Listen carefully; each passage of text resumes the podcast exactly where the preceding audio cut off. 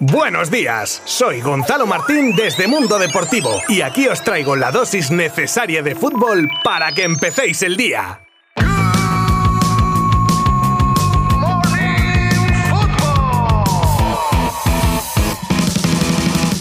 No hay nada mejor que salir en prensa la noticia de que hay caso Asensio para que un tío que lleva 70 minutos jugados en lo que iba de temporada salga de titular ante su ex equipo y se haga el partido de su vida, hat-trick incluido. Eso ha pasado ayer en el partido que el Madrid ganaba por 6 a 1 al hasta ahora uno de los equipos revelación del campeonato. Marcó Benzema, por supuesto, por partida doble, los tres de Asensio y hasta Isco, que salió por el Mallorquín a falta de 18 minutos y el equipo visitante que solo podía marcar el de la honra, gol de Kang In Lee. Un Madrid que se coloca líder en solitario, pase lo que pase en lo que queda de jornada que se disputa el día de hoy. Otro partidazo era el que enfrentaba a dos equipos en zona Champions como Sevilla y Valencia, en el Sánchez Pizjuán y que se llevaron los primeros por 3 a 1. Todos los goles se marcaron en la primera media hora de partido y el resto sinceramente fue irrelevante, salvo la pila de tarjetas que mostró el colegiado, hasta 9, Lopetegui incluido. Y nos pasamos por el partido que ganaba el submarino amarillo al Elche por un contundente 4-1.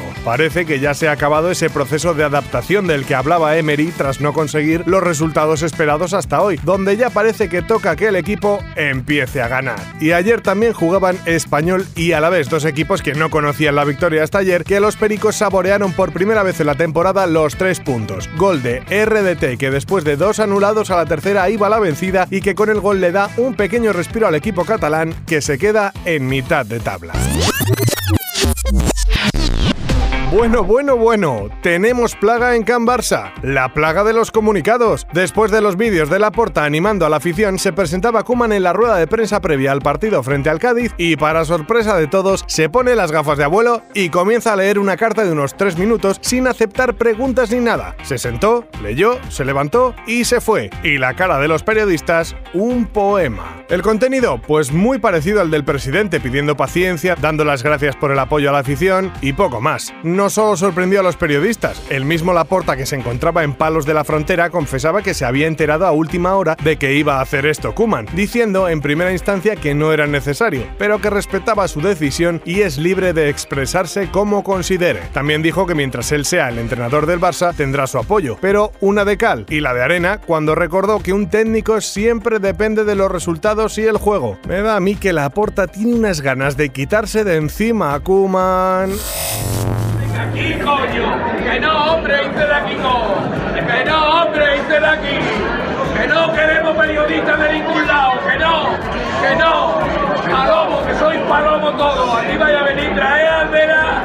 Que no, hombre, que se vayan de aquí. Así de educado y calmado pedía el presidente de la Peña de los Palos que se marchase la prensa en la visita de la Porta a esta peña culé. Si tenéis la oportunidad de ver la cara de la Porta viendo el show de este hombre, no tiene desperdicio.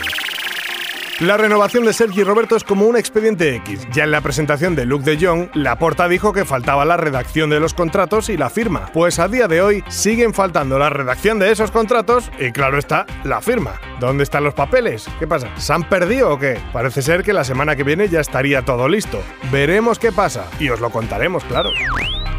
Terminado el capítulo Mbappé Real Madrid, el francés parece que quiere seguir siendo el centro de atención, como un hermano mayor cuando nace el pequeño y se siente el príncipe destronado. Pues lo mismo le pasa a Mbappé tras la llegada de Messi, y ha elegido la peor manera posible, que es la de la polémica. Tras varios lances entre el delantero del PSG y el portero del Metz, Kylian se burló de una manera muy poco deportiva cuando a Kraft marcaba el gol de la victoria parisina ya al final del partido. Mucha calidad, pero a veces la humana te lleva más lejos que la deportiva.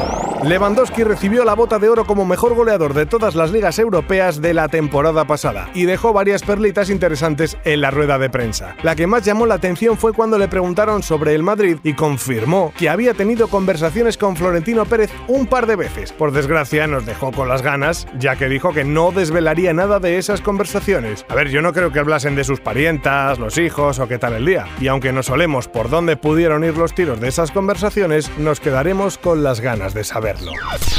Y terminamos con el mensaje que ha mandado Dolores Aveiro, madre de Cristiano Ronaldo, después de volver a ver a su hijo redebutando con el Manchester y emocionándose por ello. En un ataque de amor de madre dijo que le gustaría ver algo antes de morir y sería el poder ver juntos en el terreno de juego a CR7 y a Cristiano Jr. en el Sporting, claro. También dice que el pequeño juega mejor que su propio padre a su edad. Todo sea por ver feliz a una madre.